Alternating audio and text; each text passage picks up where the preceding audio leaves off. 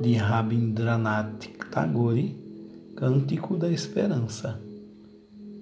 Não peça eu nunca para me ver livre de perigos, mas coragem para afrontá-los.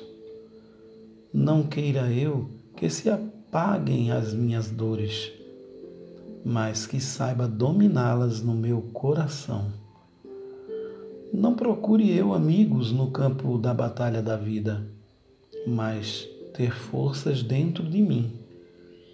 Não deseje eu ansiosamente ser salvo, mas ter esperança para conquistar pacientemente a minha liberdade. Não seja eu tão covarde, Senhor, que deseje a tua misericórdia no meu triunfo, mas apertar a tua mão no meu fracasso.